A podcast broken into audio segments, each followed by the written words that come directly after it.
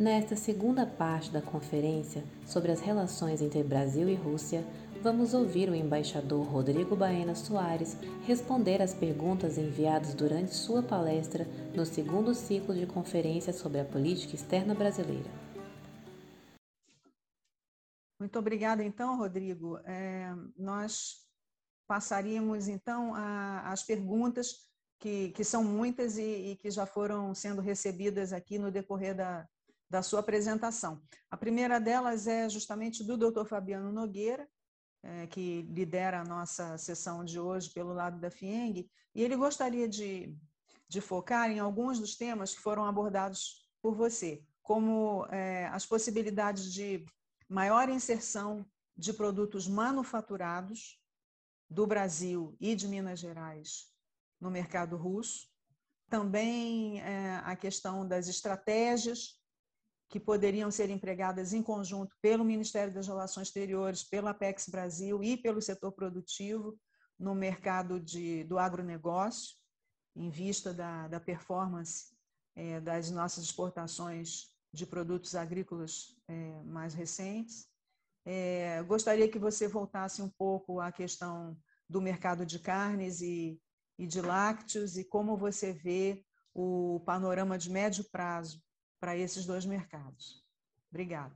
Obrigado, Márcia. Bom, eu queria também, se, se não houver tempo de, nós, de eu responder todas as perguntas, eu, naturalmente, terminada a reunião, teria muito prazer em responder por escrito ou não as perguntas eventualmente formuladas. O, se nós considerarmos a, a, os principais produtos da pauta exportadora do Estado de Minas Gerais, bem como os principais produtos que a Rússia importa do Brasil, eu acho que temos algumas, é, podemos identificar algumas oportunidades é, para inserção de produtos mineiros é, nesse mercado. E eu acho que nos seguintes setores. Eu acho que o, o, é, o café é, é, um, tem um potencial natural. A Rússia é o sexto maior importador no mundo de café e o mercado está se sofisticando, então requer também da nossa parte um investimento em cafés especiais e também é, e há oportunidades em curso no âmbito de projetos da Apex e de projetos da Apex Brasil e da Embaixada, em feiras, missões, compradores, compradoras, projetos de imagem. É, e o principal parceiro da Apex Brasil nesse setor, a Associação BSCA, está tá em Minas Gerais. Ah, vamos falar um pouco de carnes, né, Márcia? Ele pediu também para falar de carnes é um, é um item seletivo, que só tem um CIF de Minas Gerais autorizado a exportar carne bovina para a Rússia e três eh, CIFs de, de carne de aves. Mas esse é um, é um mercado muito dinâmico é, e o, o, produto brasileiro é conhecido, é valorizado. Então, acho que é possível, em conjunturas é, futuras de maior demanda é, do mercado, que as oportunidades se ampliem e outros CIFs sejam incluídos e, e Minas Gerais tem todo, todas as condições de suprir necessidades russas é, no mercado de carnes. Queria falar também, eu, vou, é, eu acho que eu mencionei na minha apresentação inicial sobre autopeças.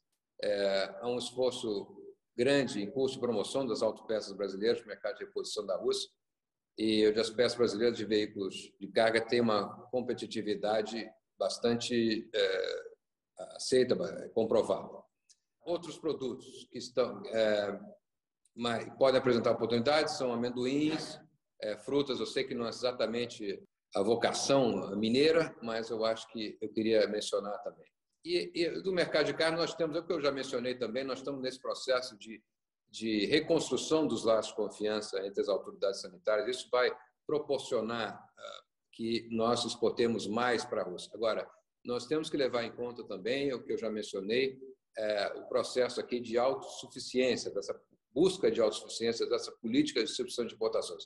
Isso não quer dizer que o, mercado é, esteja diminuindo para nós. Acho que há, há, inúmeras possibilidades. A carne brasileira é muito bem aceita aqui é, na Rússia. Então, a partir do momento em que nós avancemos nesse processo de habilitação de novas ou reabilitações de, de frigoríficos brasileiros, nós temos certeza que nós vamos avançar nesse mercado tão importante para o Brasil, que é o mercado de proteína animal. Queria falar um pouco também de lácteos, mas eu, eu não sei se eu estou me estendendo demais, mas eu queria. É... Agora, a lista com relação a lácteos, o panorama é bem é, melhor, porque há, há, muito mais empresas, é, muito mais é, empresas brasileiras autorizadas a exportar lácteos é, no mercado russo. Nós temos 26 estabelecimentos autorizados, dos quais oito vêm do estado de Minas Gerais. E sempre nós tivemos essa faixa, eu acho que ainda modesta, né, na minha opinião, de 5 milhões, ou seja, eu acho que menos de meio, menos de 0,5% do total importado pela Rússia. E nós tratamos basicamente de queijos e, e ricota. E aí, é, os principais fornecedores brasileiros, como eu mencionei, o Tirolês, né, está entre as primeiras empresas e tem explorado ativamente o mercado russo. Inclusive, a Tirolês participa da, da Protexpo, que eu, que eu mencionei há, há pouco. Bom, obrigado, Márcio. É, então, perfeito. É, uma outra pergunta é trazida pelo Dr. José Balbino Maia de Figueiredo, que é o vice-presidente do Sindicato Intermunicipal das Indústrias de Beneficiamento de Mármores, Granitos e Rochas Ornamentais, do Estado de Minas Gerais, é o Sim Rochas, e é também vice-presidente da FIENG Regional do Vale do Jequitinhonha. E a pergunta diz respeito à performance dos produtos mineiros da cadeia de pedras e granitos e também de ferro gusa no mercado russo. É, ele pergunta se a embaixada considera que há possibilidade de inserção nesse mercado é, de forma contínua, mesmo com a concorrência asiática e europeia? É, nós não temos um fluxo comercial significativo nessa área. É, nos melhores anos, a importação chegou a 6 milhões de dólares. E, e se você pegar a estrutura de importações por país, o Cazaquistão está em é, primeiríssimo lugar, seguido de, da Ucrânia. A, a, por outro lado, a, a Polônia, por exemplo, é um país vizinho, a Rússia tem um, um fluxo muito mais importante né, de, de granitos brasileiros. Agora, de qualquer modo, como Minas Gerais exporta muito granito, e acho que há oportunidades, nós podemos é, sempre auxiliar é, o setor aqui né, na embaixada. Bom, é, falar de ferro gusa, ferro gusa também, também aí acho que aí já já não já não seria tão otimista em relação a ferro gusa, porque o, tanto o Brasil quanto a Rússia são é, grandes produtores de produtos e exportadores. Então não, não vejo muito é, agora é, esse esse esse questão de ferro e, e ligas de, de ferro e aço bastante importante em Minas Gerais eu acho que nós temos que pensar é, ferro-ligas, e mais de 90% da pauta é de exportação de, de ferro nióbio. Nessa estrutura de importações para o país, o Brasil é importante. Aí sim, é um dos principais fornecedores de, de ferro-ligas para a Rússia, cerca de 18% do total, não é pouca coisa. E nós ficamos atrás apenas de, dos países vizinhos aqui, Geórgia e Cazaquistão. Então, é nessa, nessa área eu vejo muito promissor. Obrigada, então, Rodrigo. Ah, o doutor Teodomiro Diniz Camargos, vice-presidente da FIENG e diretor do, do, Centro de Inovação e Tecnologia, o CIT Senai. Ah, doutor Teodomiro é também presidente da Câmara da Indústria da Construção e do Conselho de Desenvolvimento Local e Regional. Ele procura retomar um tema que, que foi abordado na sua apresentação, que é o da cooperação bilateral. E ele gostaria que você comentasse os trabalhos da Comissão Brasileiro-Russa de Alto Nível de Cooperação, a CAN, e aprofundasse também sobre a Comissão Intergovernamental Brasil-Rússia de Cooperação Econômica, Comercial, Científica e Tecnológica, a SIC, que você mencionou. É, e então, é, em função dos trabalhos realizados pelo CIT Senai, ele gostaria que você elaborasse um pouco mais sobre as possibilidades de cooperação científica e tecnológica com a indústria brasileira, por exemplo, nessas áreas, né, espacial, de defesa, energia, startups e outras que a embaixada tenha identificado. É, na verdade, outra pergunta do Dr. Rodrigo Campos, cofundador do Banco Inteligente de Defesa e Segurança do Brasil, que cumprimenta o embaixador pela, pela palestra, menciona é, na área de defesa o acordo que existe entre o Brasil e a Rússia, é, de 2017. Lembra que em 2020 nós recebemos representantes do Ministério da Defesa da Rússia e da Rostec, que é uma corporação estatal, e dado esse alinhamento diplomático, as características e os, os desafios comuns, ele pergunta então quais são as oportunidades em defesa, sobretudo para empresas de Minas Gerais, pergunta se existe, por exemplo, algum tipo de incentivo financeiro ah, para fintechs focadas em defesa. Então, enfim, retomando, são os setores em geral, ah, espacial, de defesa, energia, startups e outras, outros setores que sejam de, de conhecimento da embaixada. Obrigado, Márcia, obrigado pela, pela pergunta. É, acho que só o fato da, da SIC ter se reunido já é um importante avanço. Ela nos reunia desde 2017. É, né? Então, acho que, e no caso da CAN, desde 2015 não se reúne, por diversas razões que não, não cabe aqui eu, eu mencionar. Mas é, isso foi um. É dentro daquela ideia que eu, que eu mencionei no início da minha exposição, da, nós estávamos ganhando tração na, na relação com a, com a Rússia. E é uma comprovação disso, uma demonstração clara disso, é a realização da SIC. Nós, é, você mencionou diversas áreas aí importantes da, que, a, que a SIC trata. E essa reunião, é, eu acho que vamos falar um pouco de ciência e tecnologia. Nós tratamos nessa reunião da SIC do, de cooperação educacional com ênfase na pesquisa e tecnologia e possibilidade de mobilidade acadêmica e intercâmbio para os nossos pesquisadores e cientistas em universidades e instituições localizadas na Rússia, claro, instituições de, de ponta. Também tratamos de, do uso de tecnologias digitais, de inteligência artificial, de internet das coisas e integração. A Rússia possui excelente é, é, capacidade nessa área. Por exemplo, eu, queria, eu, vou, eu gosto, vamos mencionar alguns exemplos bem claro, é, ilustrativo de tudo que eu estou falando, é que muita gente também desconhece que a empresa russa Yandex, por exemplo, ela oferece serviços integrados de mobilidade, de comunicação, automação e compras que superam em muita medida as capacidades do Google, por exemplo. Além disso, as autoridades locais vêm desenvolvendo é, tecnologias de informação, incluindo aspectos de segurança de rede, educação digital, como e temos tudo isso do ponto de vista estratégico. É um campo natural para a nossa cooperação bilateral, já que nós, tanto o Brasil quanto a Rússia, temos esse desafio de prover acesso aos benefícios da tecnologia em países de amplo território grande e uma grande diversidade regional. Isso nós somos muito é, semelhantes. Também é, temos tratado de pesquisa em saúde e, e, e também em nanotecnologia. É, os pesquisadores, aí estamos falando se perguntou também de financiamento, é, não, os pesquisadores brasileiros têm sido particularmente ativos nas chamadas para projetos financiados pelo Programa de Financiamento de Projetos em Ciência e Tecnologia do BRICS, que é o BRICS Framework Program, STI Framework Program. É, é, também, é, nessa área de ciência e tecnologia, a Embaixada tem desenvolvido, tem desenvolvido um programa consistente na área da diplomacia e da inovação, estamos explorando parcerias e programas. É, setores no Brasil têm grande expertise.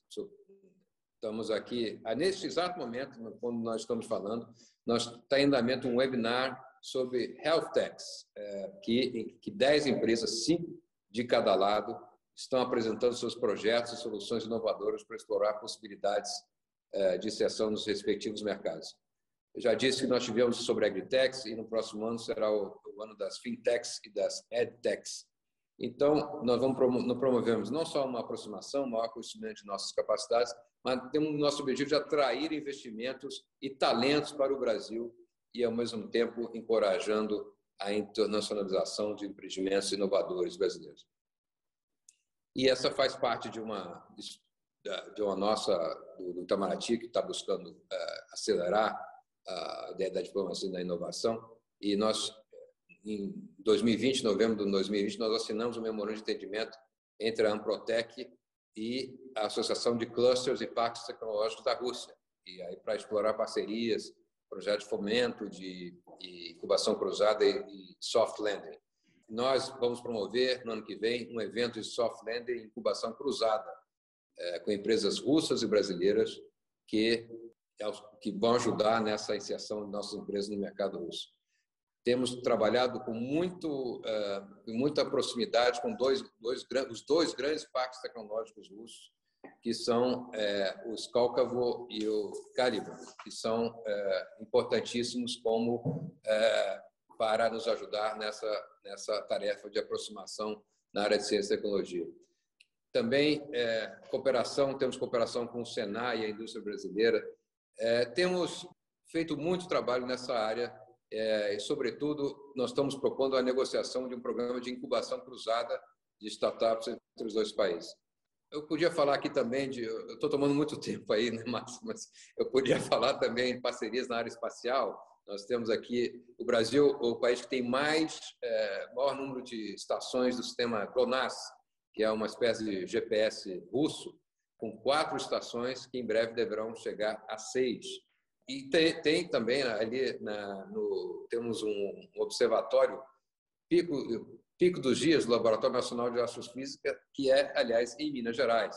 Então, temos muita, muita coisa é, na área de ciência, tecnologia e inovação. Me foi feita uma pergunta sobre defesa e eu gostaria de, de responder.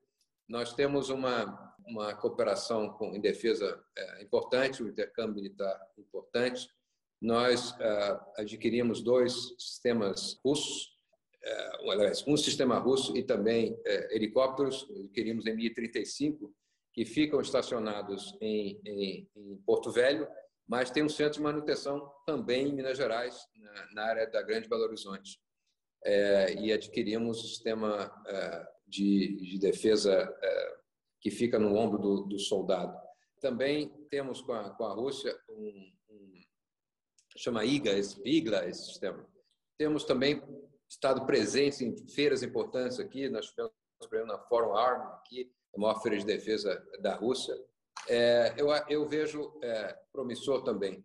Eu acho que nós temos que pensar é, com a Rússia é, no, em algo mais, já que falamos de parceria estratégica, de algo mais estratégico. Né?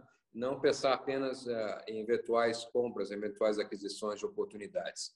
Mas também, quem sabe, é, no futuro, nós temos um, um, verdadeiro projeto de cooperação em defesa, como nós temos com a Suécia, com os, com os caças, e também com a, com a França, no caso, o ProSud.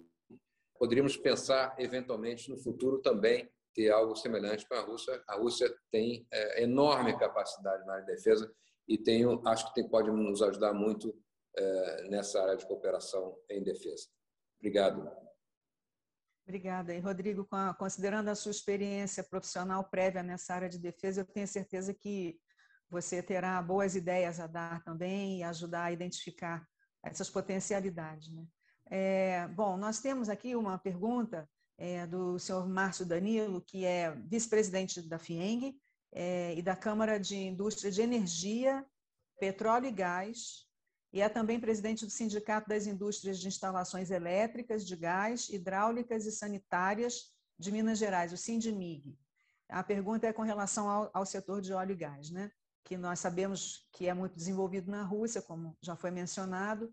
Ah, ele recorda que o país possui a maior quantidade de reservas comprovadas de gás natural, que constituem cerca de 20% do total mundial, é o sexto em reservas de petróleo e diz o doutor um, é, Márcio Danilo, uh, no caso do gás, nós observamos que o mercado está consolidado, sendo a Rússia o principal exportador de gás natural do mundo. Nesse sentido, gostaríamos de ouvir a sua avaliação. Como essa experiência poderia ser útil ao Brasil nesse momento de abertura do nosso mercado? E que estratégias a embaixada vislumbra no sentido de atração de empresas para investirem no mercado nacional, tendo em vista o potencial no Brasil?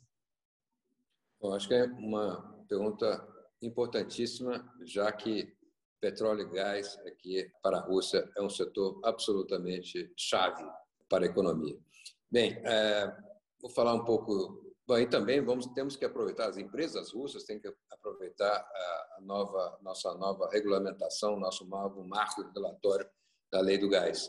Falar um pouco de gasodutos. A Rússia tem é, a segunda maior rede de gasodutos do mundo, depois do, dos Estados Unidos. E também com isso tem uma grande experiência na construção e na operação é, da infraestrutura de transporte, de armazenamento e de distribuição é, de gás natural. Aqui a Gazprom, que é as maiores empresas do mundo, detém a maior parte das reservas de gás e, o maior exportador do mundo uh, do gás e tem um escritório no Brasil, quero lembrar também, né? e no Rio de Janeiro. E tem uma capacidade enorme de investir no, no Brasil, no país, tanto na construção quanto na operação de, de, de gasodutos. Tem capacidade de investir também em infraestrutura do gás natural para receber gás, gás russo de outras é, procedências. É, eu acho que é, para o Brasil a experiência russa pode ser muito útil do ponto de vista da regulação do mercado interno é, de gás e também na perspectiva da engenharia da construção e operação da rede nacional, além de aspectos ligados ao financiamento, né, também que não se pode desprezar.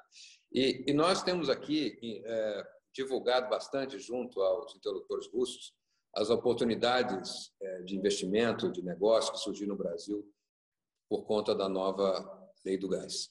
É, também quero mencionar de novo a, a, a visita do ministro é, Bento aqui a, a Moscou recentemente.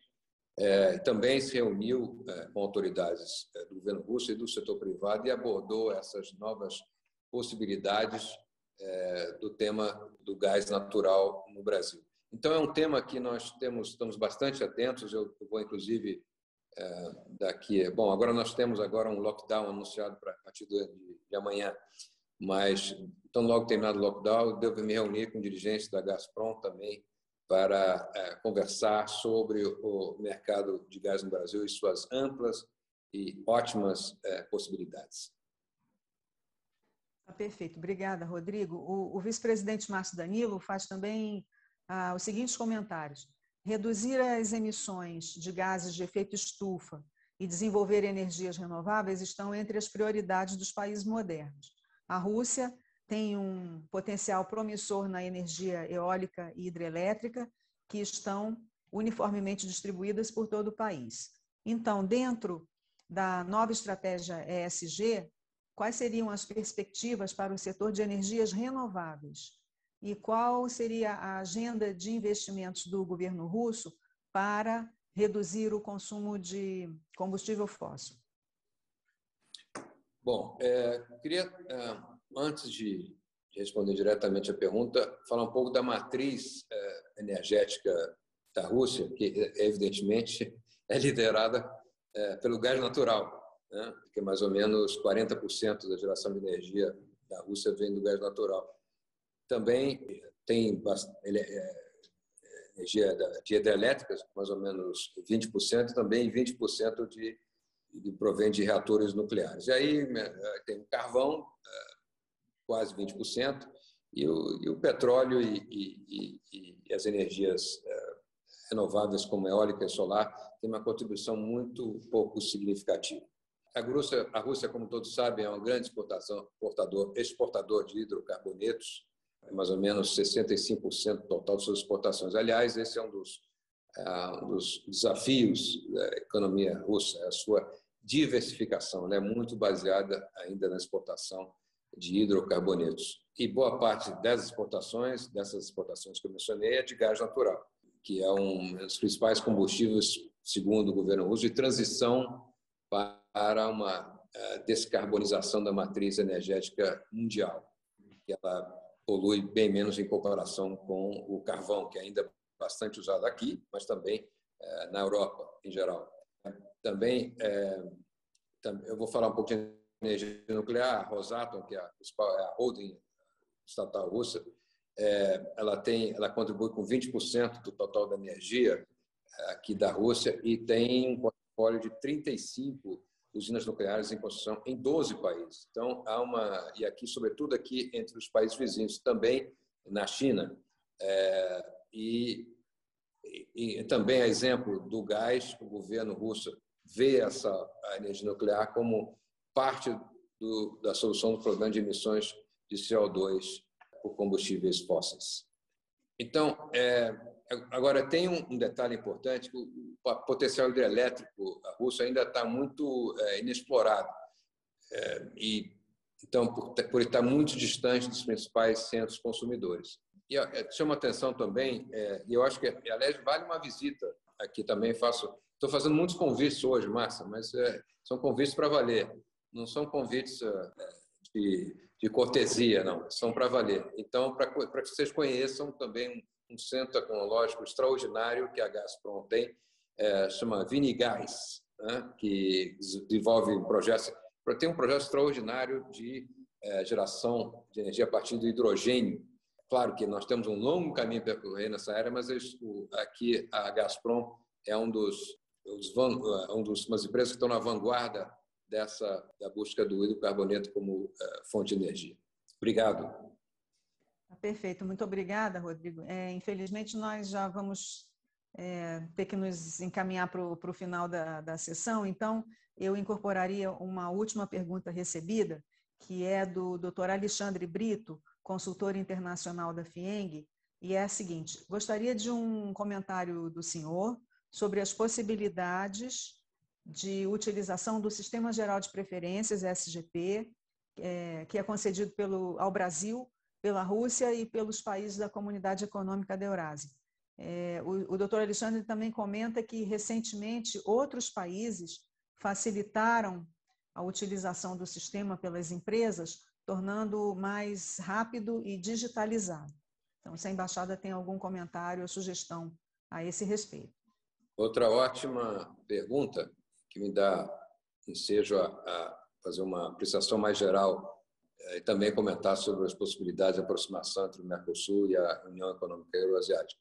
É, nós, é, infelizmente, é, nós é, não existe mais o sistema é, o SGP na, para países, para vários países. Não, eu queria mencionar, é, isso acabou agora, até recentemente, tem 15 dias, 12 de outubro, que quando entrou em vigor essa alteração introduzida pelo Conselho da, da Comunidade Econômica Euroasiática e essa suspensão do SGP a lista de países é, em desenvolvimento inclui países que não são classificados como de renda acima da média ou alta pelo Banco Mundial. É, a lista de países foi reduzida, para vocês terem uma ideia, olha, olha o tamanho do, do, estrago que foi feito, de 103 países é, para 29 países. Né? Então, 75 países foram excluídos dessa lista. E isso inclui grandes parceiros comerciais da Rússia, entre eles o falar do Brasil, Argentina, Paraguai, Chile, Equador, Turquia, Coreia, China. Né? Apenas alguns poucos latino-americanos permaneceram na lista, Bolívia, eh, Venezuela e alguns países eh, centro-americanos. É, e esses principais países em desenvolvimento que permaneceram na lista, eles têm a regra que as, as mercadorias preferenciais importadas para o território aduaneiro da União que são originárias desses países, elas são aplicadas taxas de direitos de aduaneiros de importação com desconto de 25%. É, então, isso claramente é, nos desfavoreceu, desfavoreceu outros 74 países. Mas é, eu, é, o que, que nós estamos fazendo sobre isso? Né? Queria, primeiro, é, dois, dois aspectos importantes. Primeiro, é, dessa aproximação que nós estamos tentando entre o Mercosul e a União Econômica Euroasiática. Isso, é, o objetivo final é um acordo comercial. É, é, fácil? Não, não é. É muito difícil. Mas é, nós temos que caminhar para isso. Temos que, e, e, entre outros assuntos que podemos conversar, justamente o SGP. É, eu já tenho, é, inclusive, nós temos reuniões marcadas com o Secretariado da União para tratar desse assunto, eu com os demais embaixadores do Mercosul eh, residentes aqui em Moscou. Acho que temos que buscar estimular essa aproximação entre os dois blocos.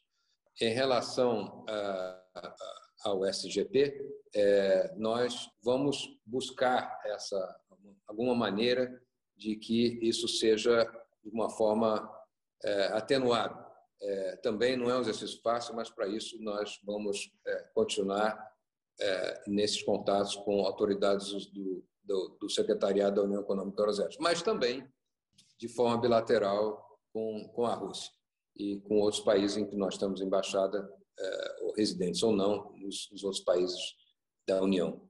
Então, acho que é, é, uma, é algo que nós vamos tratar com muita, muito empenho para ver a possibilidades disso ser, de fato, atenuado. Obrigada, Rodrigo. Olha, acaba de chegar aqui um comentário da doutora Carolina Bernardes Machado, que é a cônsul honorária da Federação da Rússia em Minas Gerais, é vice-presidente da Câmara Brasil-Rússia de Comércio, Indústria e Turismo. É apenas um comentário, não é uma pergunta, mas eu, eu gostaria de, de fazer essa referência. A doutora Carolina Machado diz: temos feito um trabalho intenso e ativo para fomentar as relações comerciais entre Brasil e Rússia. É uma satisfação enorme ouvir o embaixador e perceber seu engajamento nessa frente. Aqui também prezamos muito por buscar mais e novos investimentos da Rússia no Brasil e em Minas Gerais, com honorária da Rússia em Minas Gerais. Então, é, eu diria que estamos, Rodrigo, nos encaminhando para o término da nossa sessão. Eu gostaria de mais uma vez agradecer por você dividir conosco a, a sua experiência, seus conhecimentos sobre o panorama contemporâneo na Rússia, sobre o apoio que a nossa embaixada em Moscou presta permanentemente ao empresariado brasileiro e sobre todo esse potencial de intercâmbio bilateral a ser a ser explorado. Eu agradeço Eu, a todos. Só queria fazer uma última é, um último ponto aqui é que é, a embaixada eu, acabou de ser inaugurada, estão fazendo um, um, um, é, de tempos em tempos, periodicamente, reuniões com instituições, com associações brasileiras da, da indústria, serviços também é, do agribusiness. Eu tive, inaugurei com a Abimóvel, né, Associação Brasileira do, de Móveis, que tem muitas boas perspectivas aqui na Rússia. Eu queria só mencionar isso e também pedir aos que eventualmente estejam interessados, nós podemos organizar também é, uma reunião é, virtual, naturalmente, com as associações no Brasil, de modo a, a contar um pouco como é o mercado aqui de cada do respectivo setor e ver a possibilidade de é, exportação de produtos nossos para aqui para, para a Rússia. Obrigado. Acesse o canal da FUNAG no YouTube, www.youtube.com/funagbrasil. Lá você encontrará centenas de vídeos sobre política externa brasileira e relações internacionais. Acesse também a nossa biblioteca digital, com mais de 780 volumes para download gratuito, www.funag.gov.br/biblioteca. Acompanhe as atividades da FUNAG Brasil no Facebook, Twitter, Instagram e Flickr.